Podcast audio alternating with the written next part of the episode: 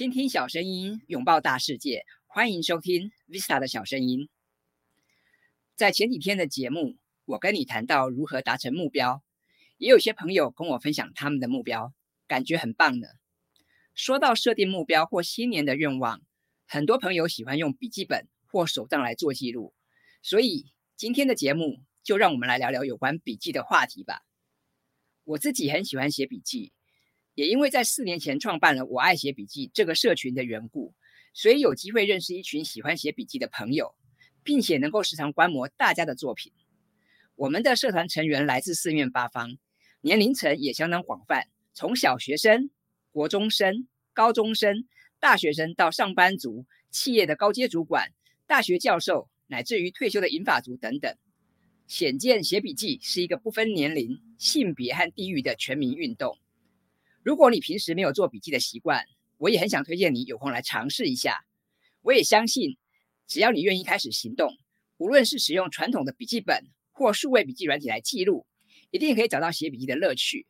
而你所用心记录下来的这些笔记，未来也会带给你很多美好的回忆。在今天的节目里，我想跟你聊聊如何挑选数位笔记软体，还有我也分享一下我自己使用的一些软体。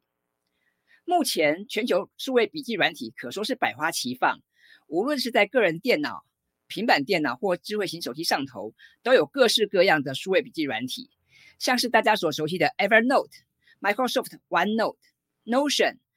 Google Keep、GoodNotes、Notability、Simple Note、Bear、Ulysses、work flowyrong Research、Obsidian 跟 Logseq 等等。那上述的这些软体哦，都有他们的特色跟强项，有些需要付费，当然也有一些免费，甚至是支持开放源码。谈到挑选数位笔记软体，有些朋友会习惯先从价格看起，好比像老牌的 Evernote 就推出了免费版、付费版和企业版等等，面对不同对象和用途的版本。如果你刚开始想要尝试学习使用数位笔记软体的话，那我建议可以先注册一个免费版的账号。等到你试用一阵子之后，如果觉得真的很好用，然后你也很喜欢的话，再来考虑付费升级。那当然不只是 Evernote，很多软体都有推出免费试用版。但可想而知，这些免费版的软体大多只是先让你试用，所以在功能规格上通常会有一些局限。如果你使用某个软体的免费版服务感到很满意的话，或者觉得不敷使用，自然就可以考虑付费升级了。像是近年来相当受到大家推崇的 Notion，总共推提供了四种方案，分别是免费的 Personal 方案，每个月要支付五块钱美元的 Personal Pro 方案，每个月每个人要支付十块美元的这个团队方案，以及更高级的企业方案等等。当然，如果使用者愿意采取年付方案的话，就可以用更优惠的价格来购买。以 Notion 来说，除非你想要上传更多的档案。或者希望跟超过五个人以上的亲朋好友或同事共享笔记，否则一般人使用免费的 Personal 方案也就绰绰有余了。那当然，如果你有学生身份的话，可以直接免费申请 Personal Pro 方案。去年冬天，很多人喜欢的这个 Notability 推出新的版本，那他们也顺势修改了商业模式，将原本的一次买断变成了订阅制服务。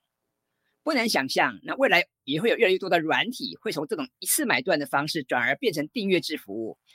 对开发团队来讲，这样有助于获得持续的收益。但如果从消费者的角度出发，这也意味着要花更多钱来取得软体的使用权。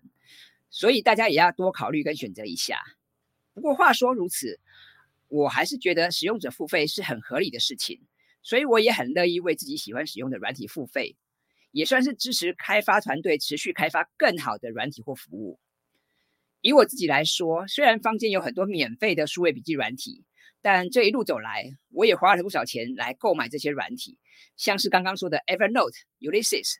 GoodNotes、Notability 和 Roam Research 等等啊。特别像是这三两三年崛起的 Roam Research，虽然所费不貲啊，但我也必须说它的双向连接功能的确很好用，也让我自己的笔记系统如虎添翼。所以虽然需要付费，我之前还是很乐意去支持它。那挑选数位笔记软体，除了考虑价格之外，我们还要注意什么呢？当然，最重要的还是软体本身的功能，还有使用体验以及扩充性等等。好比当我开始用 iPad 的时候，我就会跳脱电脑或手机的使用思维，试着去找找一些适合在平板电脑这个环境所使用的数位笔记软体。其实这个平板电脑上面有很多的数位笔记软体，但是像 Google Notes 和 Notability 之所以雀屏中选，就是因为这两个软体特别注意了用户的需求，所以无论在操作界面、功能的设计上都煞费苦心，也难怪可以赢得消费大众的青睐。如果需要一边做笔记一边录音的话，我就会使用 Notability。那如果我只是需要做一些简单的图文笔记，甚至拿平板电脑来阅读数位文件的话，我自己更喜欢使用 Good Notes。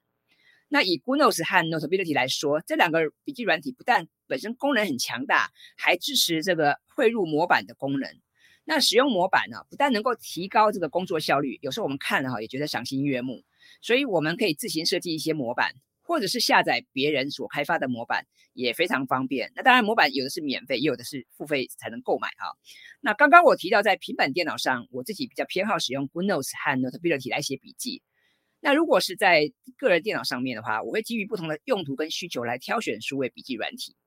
刚刚说了，我很早就开始使用 Evernote，那应该是台湾的第一批用户。想当年我还主持过 Evernote 的台湾聚会。我还记得当年曾经跟 Evernote 的执行长 Phil 李斌哈同台过，那可惜近近年来 Evernote 的发展哈似乎遇到一些瓶颈，加上后来又有很多新的笔记软体应运而生。那么作为一个用户哈，当我们的选择变多的时候，自然也会面临一些取舍啊。所以尽管我还是很喜欢 Evernote，但后来就慢慢比较少用，也就不再付费了哈。那当然偶尔我还是会打开 Evernote，我会去看看以前在上头所写过的一些像采访笔记。读书笔记等等啊，那回想起往日时光啊，我内心还是有很多的感触，所以我还是很喜欢 Evernote，我还是很喜欢这个这头绿色大象哈，感谢这个绿色大象陪伴我走过十多年，到现在哈，对它还是很有一些感情哈。那当然，这个身为台湾最大这个笔记社群的创办人啊，我自己也很喜欢写笔记嘛。那在我的电脑里面也装了很多笔记的软体啊，这好像是很正常的事情嘛。那为了制作今天的节目，我也回头去看了一下我自己的使用状态哈。那我现在用最多的数位笔记软体应该是那个 Ulysses，其次是 Roam Research 跟 Notion，那再接下来是 Keep 还有苹果的这个备忘录哦。那当然最近我也开始用了这个 Logseq 啊，那等一下再为大家做介绍。谈到 Ulysses 啊，这是一个老牌的笔记软体，那深受很多苹果用户或专业的文字工作者的喜欢啊。那如果你打开这个软体，你会发现这个 Ulysses 它的界面非常简洁哦。换句话说，它其实是让你很专注在高效的写作，所以界面上一些无关的元素都会都会被这个弱化哈。那我们只要一打开这个 Ulysses，就能够立刻进入写作的状态哈，就好像我们在白纸上书写一样简单哈。这个是我非常喜欢的一个特色。那另外，它的备份跟同步也可以自动完成，然后几乎可以支援很多的格式的汇出哈，所以可以成为我们写作过程的一个好帮手。那无论是写媒体的专栏，或者是平常在写一些商品文案，甚至是规划线上课程的一些大纲跟脚本啊，我都是使用 Ulysses。那对我来说啊，这个可以快速书写又不用担心存档备份哈，这是一些很大的优点啊。那这也是我之所以愿意付费使用的主要原因。那另外一个我常使用的数位笔记软体就是 Notion 了。那当然哈，如果我们只把 Notion 定位为一个数位笔记软体，好像有点小看它哦。那如今这个 Notion 的声势如日中中天哈，感觉好像已经超越当年的 Evernote。那 No Notion 哈这套软体之所以受到大家的推崇哈，当然它的功能很强大，而且它的视觉界面也很美观，所以除了可以写笔记，还可以。建构这个资料库哦，我们可以用很多的不同的 view 来查看资料库。那如果再加上 filter 跟 sort 的方式哈，我们可以透过资料库完成很多方便的搜寻跟应用。那有人说哈，它就好像是强化版的 Evernote，我也觉得这样的看法是是不错的哈。那如果你对 Notion 有兴趣的话，当然我欢迎你持续关注我们的节目哈，以后我会多跟你分享一些相关的数位笔记术哈，还有一些有趣的应用。啊，我可能也会邀请一些 Notion 的达人来上来上节目分享啊。那甚至我也会跟你分享我自己怎么样用 Notion 来搭建我的灵感资料库。所以，如果你对这个 Notion 感兴趣的话，请你持续关注 Visa 的小声音。那另外，我之前在节目里有也有介绍过一本 Notion 的中文书籍啊。那有兴趣的朋友，你可以找来看看啊。那我们刚刚说到数位笔记软体哦，其实重点啊，往往不在软体本身，而是那些哈被我们记录下来的只字片语。那都很可能在人生的某个瞬间呢，成为我们激发灵感的创意来源。所以啊，这个很多朋友在挑选数位笔记软体的时候，也会格外重视它的储存跟备份方式。那现在有越来越多的笔记软体哈，支持这个哈云端备份，像我自己用的这个 Long Research 啊，它就是把笔记储存在云端。那当然也有些人觉得这样好像不太安心哈，比较偏好在自己的电脑或本地端来储存档案。所以像这个 Obsidian 或是 Logseek 这样的数位笔记软体哈，可以让我们把档案储存在自己的电脑硬碟里面，也就相当受到欢迎了。那刚刚我说到这个 Roam Research 哈，这个软体的订阅费用的确不便宜，那但相对来讲，它的功能也非常强大哈。那 Roam Research 哈，它参考了这个 Workflow 的这个列表笔记的方式，而且它用了这个啊，参考了这个维基的语法来实做双向连接啊。那用这种方式，其实让我们可以很方便的做一些索引哈。因为如果你喜欢写笔记的话，你可能会发现哈，光是写笔记还不够，但是当我们要回头去检视或索引的时候，可能要花上很多的时间。坊间的数位笔记软体虽然大多哈都有提供搜寻的功能，但很多时候如果你只靠关键字来搜寻呢，还是不容易找到想要的笔记。那这个时候哈，如果能够透过像 Roam Research 他们所采用的这种双向连接的方式，就可以让我们快速连接跟索引到不同的笔记，可以说是非常的方便。不过也因为这个 Roam Research 的确不便宜哈，所以虽然很多人喜欢，但是还是不敢贸然采用。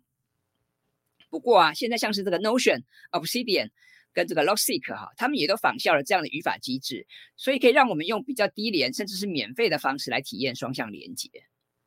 那最后让我来说说 Logseek 这个软体哦。那最近我有一些朋友啊，像是这个范斌啊、插袋啊、福哥等等啊，大家都开始用这套数位笔记软体哦。那 Logseek 跟这个 Workflow 一样，它也是一个支援 Markdown 格式哈，而且可以延伸无限层级的一个大纲的软体。那它跟 Roam Research 也很像哈，是以每天记录为核心，所以只要一打开软体哦，我们就可以每写下每天的这个生活或工作的心得。那再加上它双向连接跟本地本地备份的功能哈，所以可以获得很多人的青睐，也就不意外了哈。那我也发现这个 Logseek 哈，其实它支援插件哈，所以在插件市场上可以看到很多第三方的开发者帮他帮这个软体设计很多有用的这个插件，也相当实用啊。那我昨天我就尝试把我过去在这个 Roam Research 上面写过的数百条笔记啊，汇入到 Logseek。那我发现只要按一个键就说你完成了，基本上是完全无痛转移哈。那唯一需要小修修改的地方就是这个日期的写法，不过这应该也不是什么大问题啊。那我在今天的节目里跟大家谈到很多关于挑选数位笔记软体的重点，我们可以从价格、功能、使用体验、扩充性、书写格式和备份方式等等不同的面向来思考。那希望你可以参考你自己的兴趣跟需求哈，好好挑选一个你喜欢的数位笔记软体。那当然哈，我今天除了跟大家介绍说如何挑选数位笔记软体，我也跟大家分享了我自己喜欢使用的一些软体嘛。那不知道你最喜欢哪一个，或是对哪一个比较有印象呢？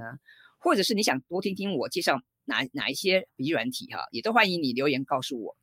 那我很希望今天的分享可以帮你挑选到一款哈好用的这个数位笔记软体。那我也很欢迎你可以加入我们我爱写笔记这个大家庭，可以跟来自世界各地的这个八万名的同好一起来写笔记。好了，那我们今天的节目都在这边进入尾声了啊。如果你喜欢 Visa 的小声音，欢迎订阅我的 YouTube 频道，或是在这个 Apple Podcast 帮我打五颗星，并且分享这个节目给有兴趣的朋友们。谢谢你，我们下次再见喽，拜拜。